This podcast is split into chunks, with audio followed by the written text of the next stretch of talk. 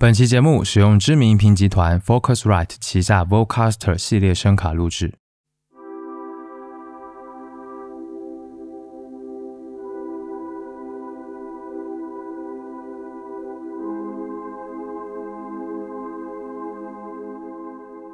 音乐太多，耳朵太少，欢迎收听 Vibration Y 播音室，我是主播十一。窦靖童呢，在四月二十四日的时候发布了一张新专辑，叫做《春游》。所以借着这一个机会呢，我想要在这期节目聊一聊窦靖童。对我来说，他的音乐是华语乐坛中非常独特的存在。因为现在的华语乐坛有很多的歌曲，就像是大量添加了工业糖精的罐头，已经成为了速成易得，然后企图心很强的油腻消费品。但是窦靖童的歌，他的创作纯真的就像是新鲜的水果，原声不迎合，不故意挑动听众的情绪。这是现在非常少有的一种真正的松弛感和表达，而且这个特点呢，贯穿了他从始至今的音乐作品当中，所以我非常的喜欢他。另外呢，其实从音乐性的角度上来说，我也认为他是非常值得去关注，然后值得你去听他作品的一个音乐人。那么今天呢，我会先用一小段时间来回顾一下他的音乐之路，我们来看一看他是如何成长的。然后剩下的时间，说说我对《春游》这张专辑的解析还有看法，和你一起来听这当中的几首歌。如果你今天只是想听我聊一聊《春游》这张专辑的话，那么你可以在 Show Notes 上面点一下，呃，或者拉一下进度条，直接去听。那下面话不多说了，就让我们正式开始今天的音乐之旅。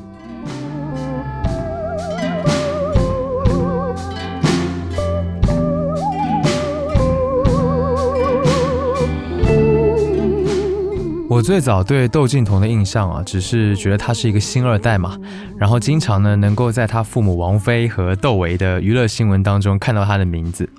后来在二零一三年的时候，我在网上听到了他发布的两首歌，叫做《With You》还有《On the Beach》。那这两首歌呢，都是显得有些青涩的吉他弹唱，但是我一听到窦靖童一开口啊，就是我就被惊艳到了。原因就是他的那一股天赋实在是太强了，没有错，就是没有任何道理可言的天赋。这两首呢，其实只是 demo 而已，可是旋律写的极其流畅动听，而且他的演唱的状态，还有他演唱的方式，又那么的简单直接，毫无做作。我不仅能够感受到他的天赋，而且呢，还从他身上感到了难得一见的灵气。我们来听一下 With You 的其中一小段。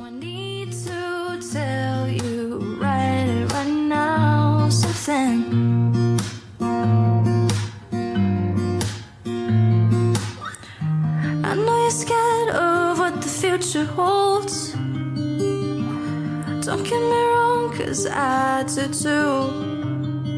But right now, I can't tell you, you don't have to fear.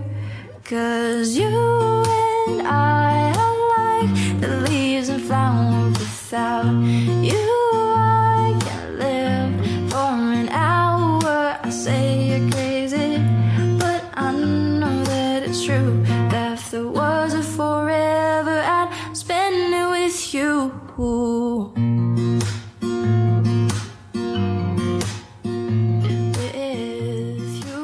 还有另一首《On the Beach》，其实是有着很浓的 R&B 旋律特征，还有律动感的歌曲，是那个时候还蛮流行的一种调调。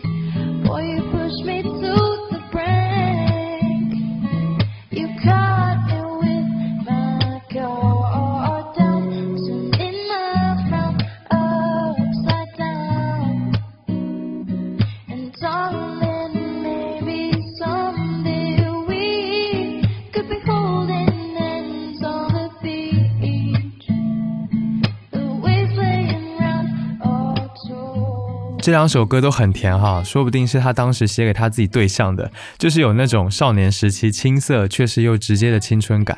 这个呢，就是我认识的窦靖童最早期的模样，像是一块尚未经过雕琢的宝石。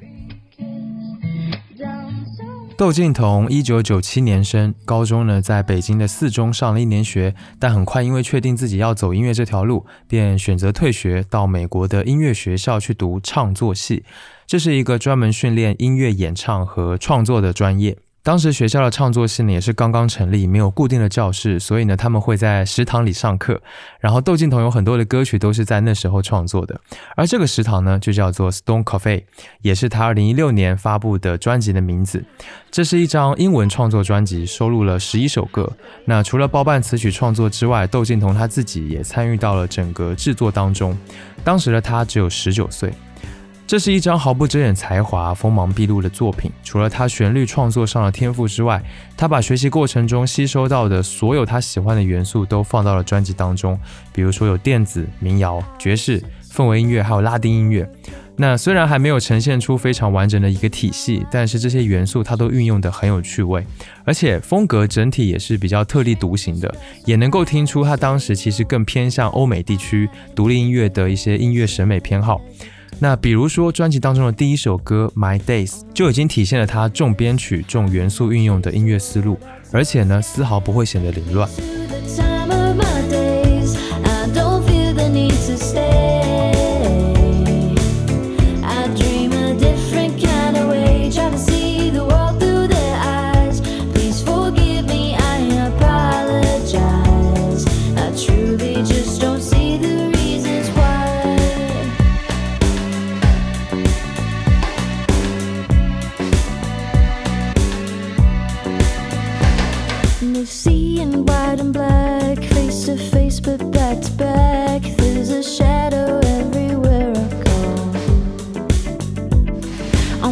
Down the street, tracing back to my feet. Is there one place only I would know? I'll unescape, leave this behind. I'll chase the world out to the sky. I'll take me to the time of my days. I don't. 这张专辑还有一首《Drive》，我当时听了这首歌就被那股闷骚的感觉给迷住了，你知道吗？就这首歌呢是他写给打雷姐的，所以你能感觉到吧？所以呢，因为他是打雷姐的骨灰级粉丝嘛，所以里面其实不只有他自己的风格，还有打雷的影子。那听整首歌的那个电气氛围，还有空间混响，就是很迷幻的风格。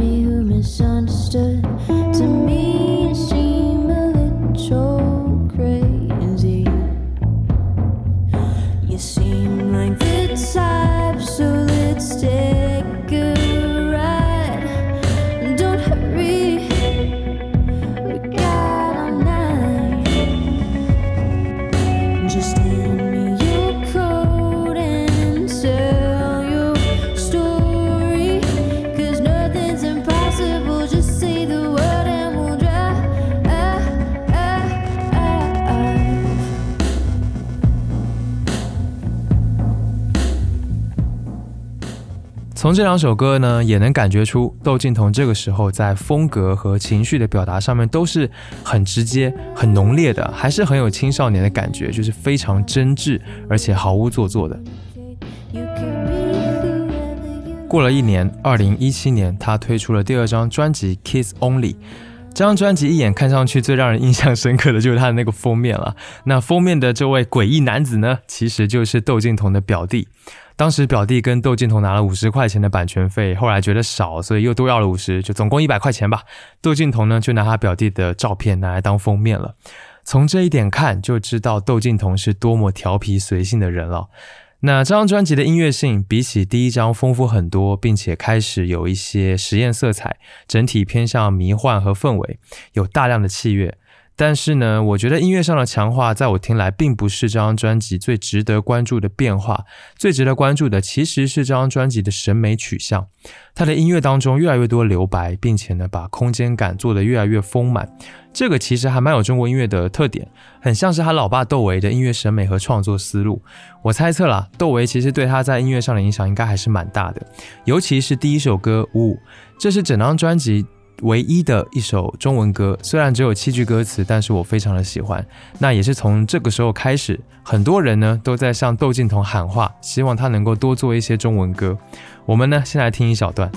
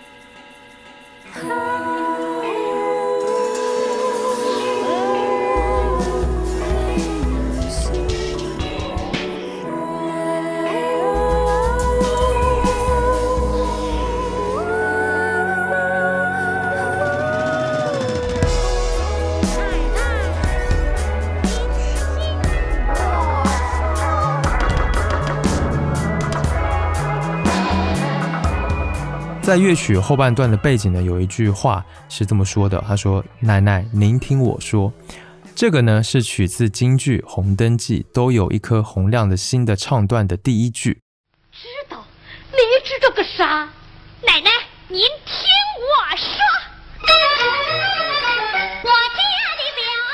而窦靖童的奶奶呢，在他小时候就经常唱京剧给他听，所以他这么去做，这么去构思这一个部分，其实不是没有意义的。而且从这里我能够感觉到，虽然在国外生活上学了很长的一段时间，但其实窦靖童似乎一直都在试图寻找自己的文化根源和认同感，这一点是非常重要的。在等会聊新专辑《春游》的时候，还会聊一下。那除此之外，窦靖童在这张专辑展现表达上的变化，也是更加的有艺术性，而且呢，相当的优美。比如说这张专辑我最喜欢的歌《Blooming》，这首歌呢，在旋律上相当的柔美，歌词写的更像是诗一般啊。里面有一句 “I am the moon, you are my velvet blue”，我是月亮，你是我的天鹅绒蓝。这个意象的使用真的就是太浪漫了，所以这首歌在我感觉呢，完完全全就是对爱的歌颂。去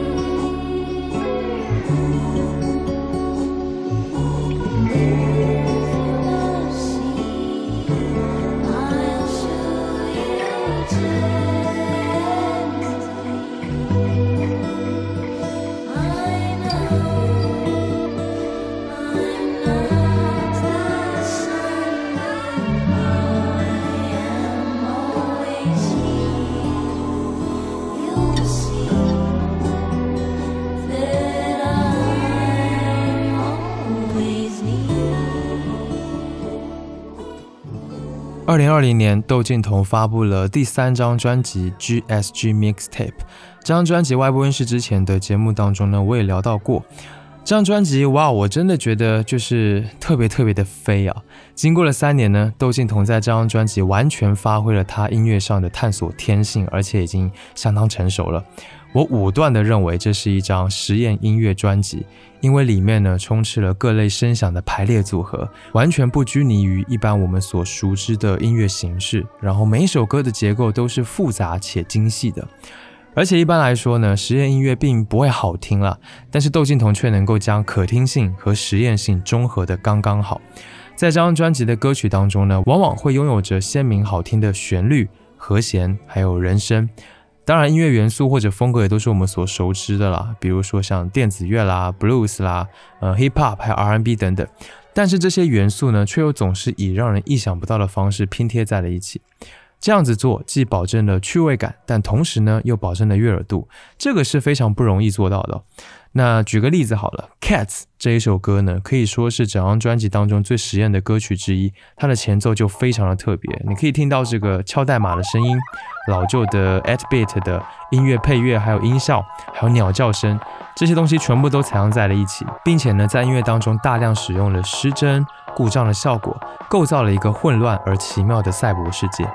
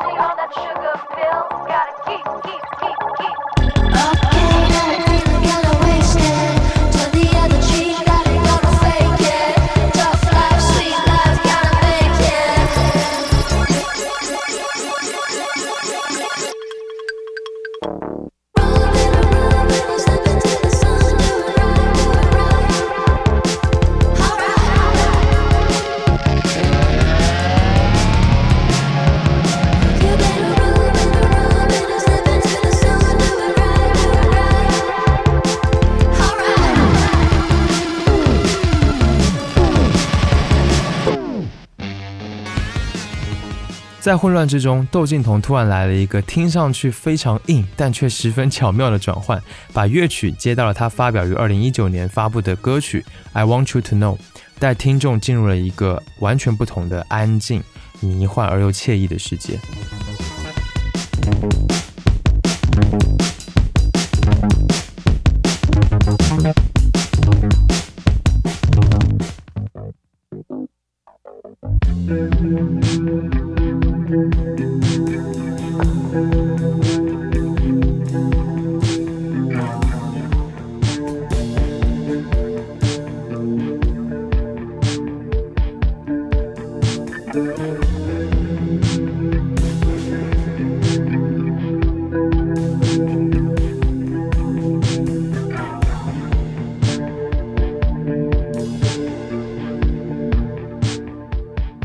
这两段听感上其实是很冲突的，尤其是放在同一首歌当中。但它其实想表达的是这样的一个场景：人们每天忙碌生活，时间被无限的占用，只能够去从临时的间隙当中寻找一丝丝满足和放松。所以他会这么设计也是很有意思的。那我觉得他在主题上也还是蛮有深度的，因为整张专辑其实是有完整的去构建主题和概念的，而且呢也非常符合他当时的心境。他把自己的一切解剖重组，包括成长啊、情绪、恋爱，还有对人性的观察，全部都毫无保留的放了进去，形成了那样一张充满血肉的作品。所以在二零一七年到二零二零年这中间呢，窦靖童有了一个非常大的进步和成长。但其实此时的他也不过是二十三岁而已。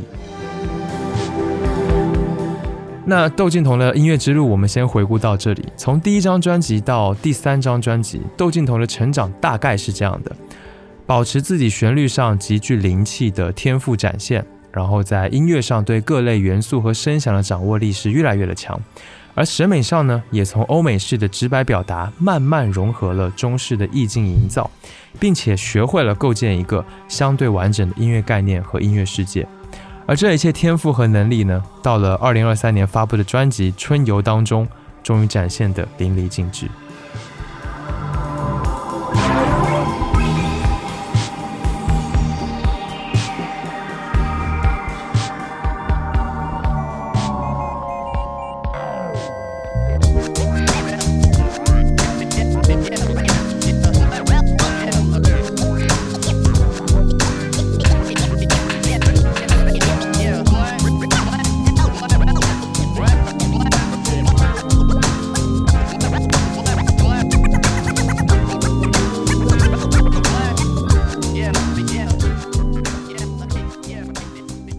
我从小到大都很喜欢一些听上去很幼稚的东西，而且不是那种简单的喜欢，是真的发自内心的热爱。比如说我喜欢哥斯拉呀，喜欢恐龙啊，喜欢鲨鱼这些，或者是漫画、动画这些二次元的东西。但是呢，长大进入社会，我发现，在所谓的成人世界里面，这些东西好像总是显得不入流，显得很幼稚。而幼稚呢，在此种环境之下，并不是一个褒义词。我这点仍保留着天真和童趣的爱好，常常就被我藏了起来，然后我就不太敢在别人面前说我喜欢这些嘛。但是当我听到春游，我是非常感动的，因为我所喜欢的那种天真烂漫的童趣，被窦靖童完全释放了出来。这就是这张专辑起初给我最大的触动，还有一种熟悉感。本身春游就是一件没有压力也没有负担的事情。这张专辑呢，就是构建了一个充满童趣的春日世界，让我可以跟着它这个封面的大白鹅左右摇摆、左右摇晃的，在这个世界里面漫无目的的闲逛。那除了大白鹅，其实专辑里面还出现了，比如说像外星人啊、小猫啊、橘子汽水、呃烟花、狗熊、魔法这些等等，充满天真童趣的元素。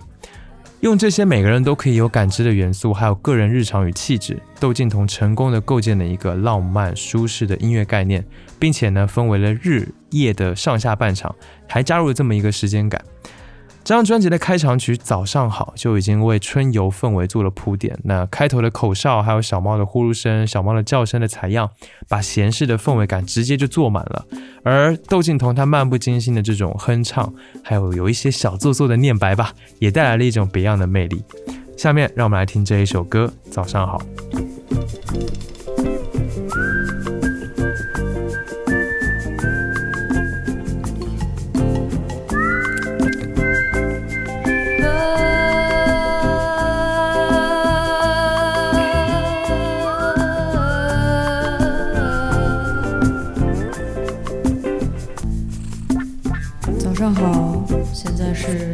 八点钟，八点钟，外面的太阳，外面的光线是一天最美的。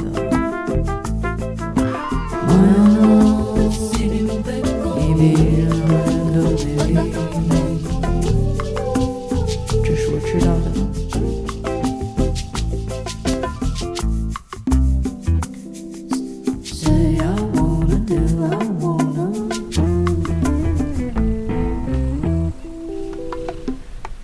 开眼睛，第一个看到的人就是你。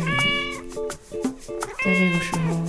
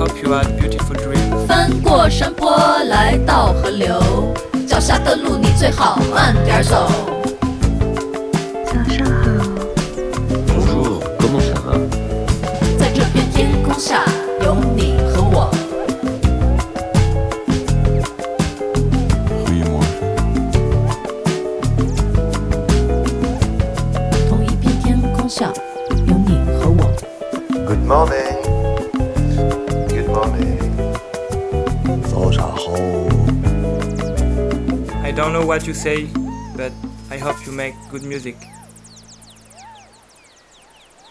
春游这个主题并不高深哦，其实要发挥的好，我觉得对于窦靖童来说应该是容易的。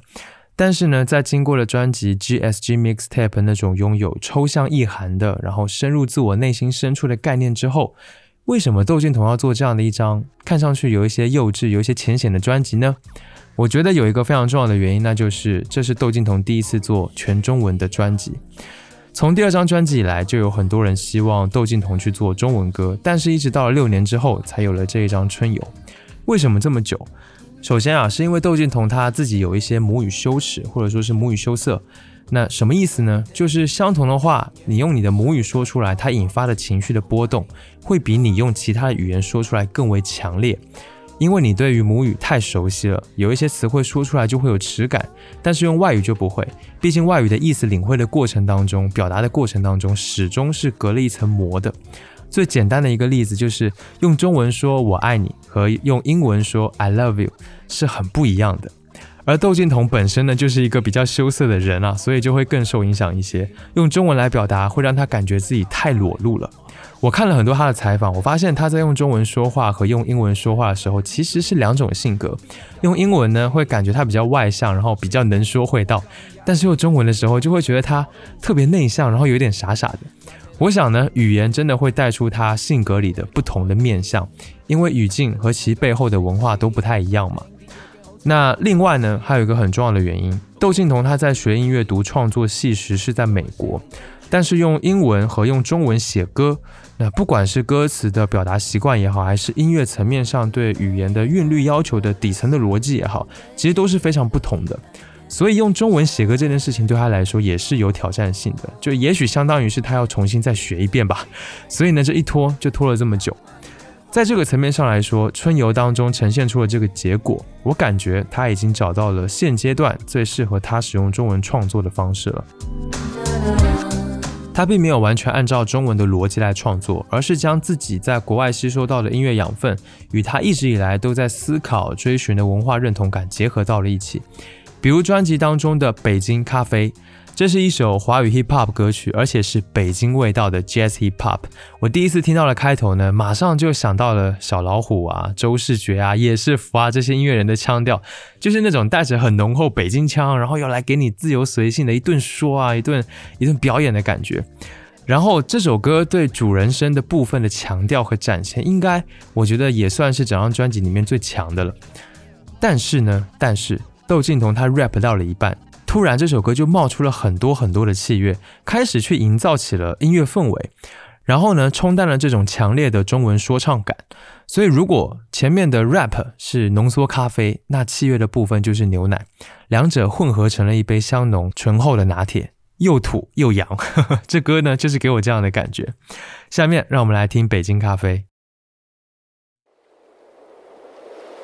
慢着，慢着，慢着，时间，请你先。在那个四壁涂着喇嘛黄的昏暗房间，我闻到咖啡，我喜欢这种香味，是最精致的调配，所以慢着，慢着，慢着。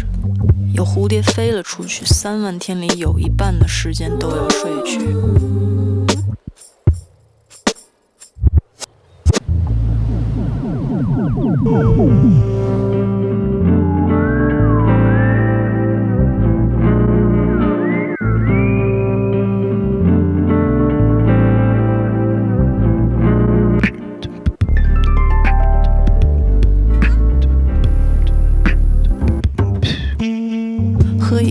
啡，让你放松一下下，感受是哪颗螺丝松动了，咔咔。放一首你喜爱的歌曲，啦啦。该怎么办呢？这世界让你难过。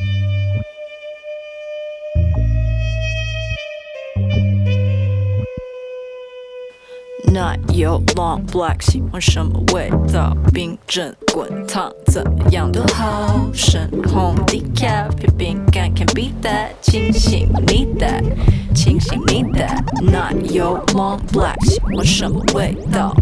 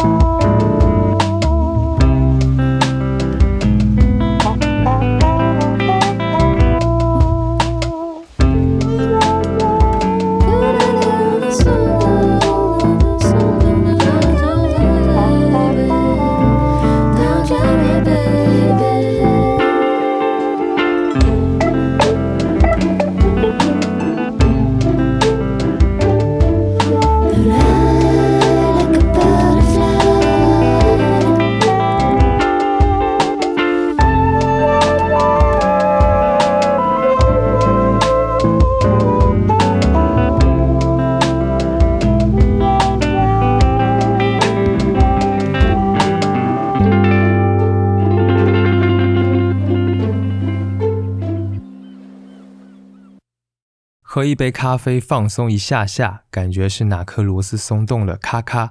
我觉得窦靖童这次写的词啊，就这些中文歌词，让我想起了千禧年的华语音乐。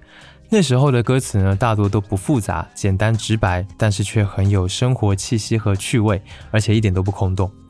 而两千年代的华语音乐复兴感，其实是这张专辑一个很大的特色。为什么呢？我猜是因为既然窦靖童这次是用中文创作的，那么便从他自己最熟悉的华语音乐来找灵感，这很合理。而窦靖童从小听到大的就是那个时期的华语流行音乐，他是听着周杰伦、许巍啊、朴树啊，还有其他这些港台音乐人长大的嘛，所以受他们的影响比较大。那比如说《Monday》和《烟花》这两首先行曲，之前也介绍过，都是以千禧年流行的 R&B 还有 Hip Hop 风格为主，而器乐的音色和质感也都是满满那个年代的感觉。在《Monday》里面，他甚至直接点名了范特西，还用了 DJ 这个 Scratch 的声音。那《烟花》这首歌交错的和声结构也是很有那个年代的特色了。这里我真的特别想要和你一起再听听《烟花》这一首歌。这首歌我能反复反复的听，而且越听越能够沉浸在歌曲里面，后劲很强啊，就是听不腻的。那这首歌有着非常复杂的段落，结构变化多，但是很完整，而且编曲也很有层次，空间感很广阔。让我觉得舒服的其实是和声，本来主要的旋律就是很鲜明流畅的，但是呢，加上了叠加交错多层次的和声之后。让他听似随意干净的演唱，一下子就多了很多很多的情绪。其实这种手法呢，周杰伦从他最早的作品当中就已经开始大量的使用了。那最重要的是，这首歌的歌词写的真的很好，很真挚，就能够让人带入其中，产生共鸣。我觉得这几句都很棒哦。比如说开头的“妈妈，我长大了，不再需要每个人都想去讨好”，还有后面这个“妈妈，我长大了，不再需要去填补所有的空白，因为我害怕不被喜欢和接受。”包裹起来，自我感动，这样的一些歌词，其实表达的是什么呢？就是他在成长过程当中的各种烦恼，可能是关于这个世界的，可能是关于认识自我的，还有关于亲情的，还有关于爱的。我觉得这首歌很像是他的一个自我的对话，在不停的思索或者说不停的胡思乱想之后呢，他勇敢的接纳自己的那种感觉，就特别特别的真实。下面让我们来听这一首歌。妈妈，我长大了，不再需要所有的人都想去讨好。躲进我在海边的沙子城堡，城墙大概有三千米高。因为我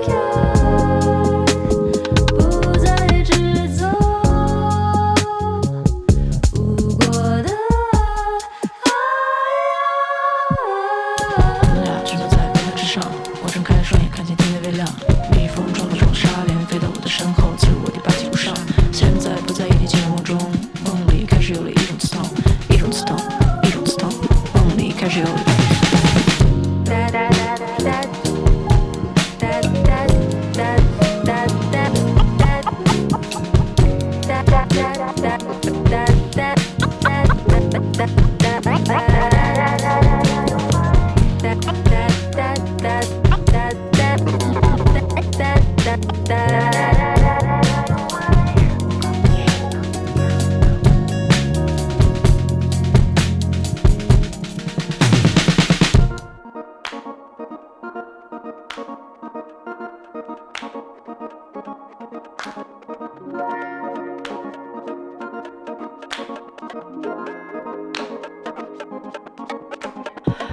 又想到了宇宙的边际，兜了几圈，发现他在这里。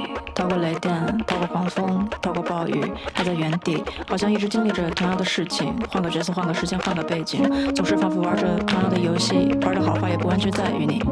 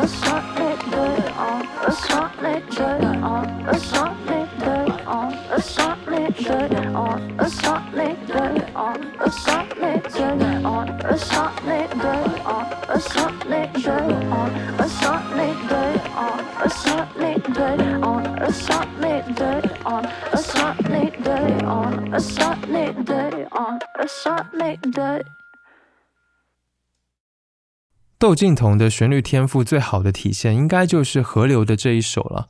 那《河流》这首歌是极致的浪漫，第一次听呢，我就仿佛回到了听第二张专辑那一首《Blooming》一样，全身都起了鸡皮疙瘩。这是没什么可讲的，很纯粹的情歌啊，应该是整张专辑最流行、最悦耳的歌了。尤其是这个弦乐上的使用，在抒情的歌曲的编曲上使用弦乐是很常见的选择，因为很合适嘛。那在这首歌里面呢，它的弦乐真的就如同河流一样流入了我的心里，然后让我在这一条河流当中融化了。下面让我们来听这一首歌。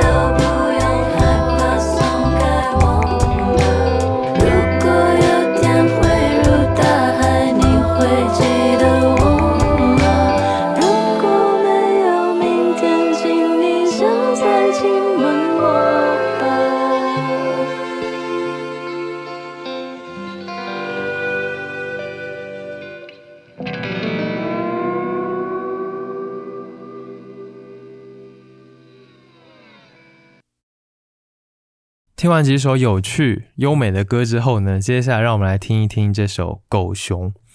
狗熊在这张专辑当中的存在显得比较的独特，因为他的情绪是整个沉下去的。他的歌词似乎也很荒诞，说自己像狗熊，然后飘到外太空，让外星人取出自己的心脏，但发现是石头。我的解读是，窦靖童其实在隐晦的表达对于自己缺乏安全感的不满，有一种自我厌恶的感觉。还有呢，就是也表达了这些为了对抗这种无安全感，然后大家选择了虚伪的这种情况的讨厌。里面的一句歌词啊，拉上身边所有好朋友，那穿的真是一个比一个讲究，哇，真的是绝了，很挺嘲讽的。所以其实我觉得这首歌应该还算是蛮严肃的，并不是那么轻飘飘、轻松的感觉。下面呢，让我们来听这一首歌。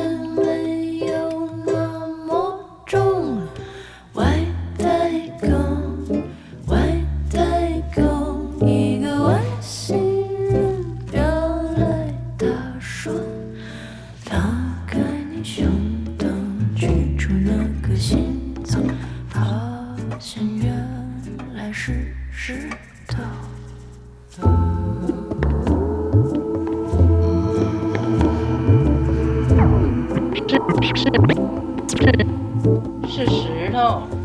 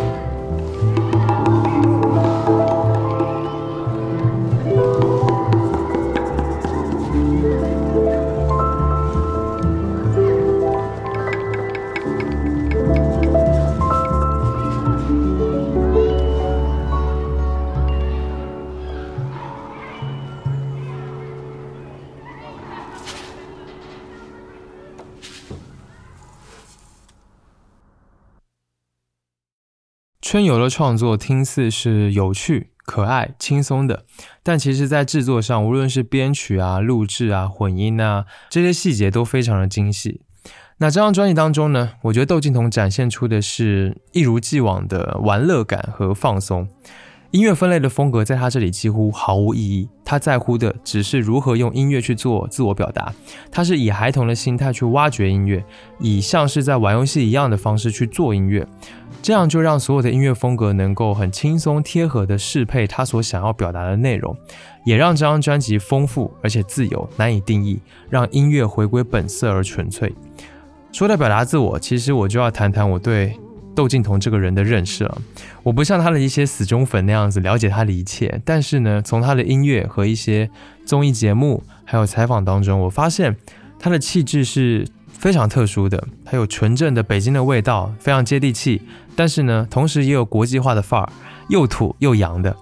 那有简单直白的童趣的部分，也有艺术化的先锋神经质的那种质感。所以简单讲，它既有嗯我们凡间的这种烟火气，但是呢，它也有嗯比较非主流的另类感。所以这张专辑当中，它的表达一边让人感受到有熟悉的生活的温度，但是又能够闲逛，又能够游览在它神奇而充满奇思妙想的音乐世界里面，所以就让听众特别愿意跟着他玩呢。还有呢，就是他这个人身上的松弛感也很特别。就是在大家非常想要 chill，所以 chill 的非常用力的时候，窦靖童却毫不费力的做出了充满个性的 chill。这种状态是没有办法模仿的，也是没有办法去非常刻意去打造、去塑造出来的。因为其实你一听，你就知道那个是不是真的。听众的耳朵是非常敏感的，而且这种状态只能够来自音乐人他自己独一无二的，然后经过思考的生活体验，以及他一直以来长久的对音乐的钻研和理解。所以回到开头所说的，我之所以喜欢窦靖童，就是因为他的音乐就像水果一样，自然清新不油腻。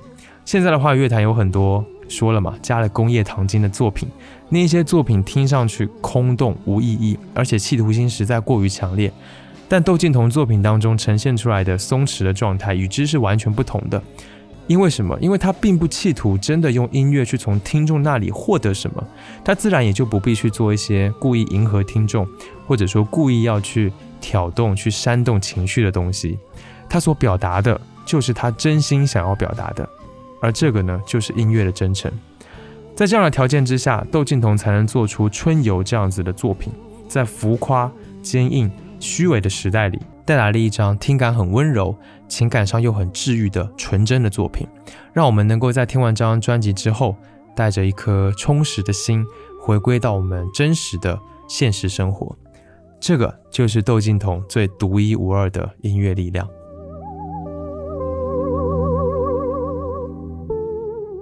好了，节目到这里差不多要结束了，让我们在春游里的最后一首歌《同一片天空下》。结束今天的节目，这一首歌我总是听着听着有一种就是非常朴素式的那种天真的感觉，我特别特别的喜欢。感谢你收听 Vibration 外播音室，希望今天这期节目能够让你喜欢上窦靖童的作品。我是主播十一，期待下次见面，一起听更多好音乐。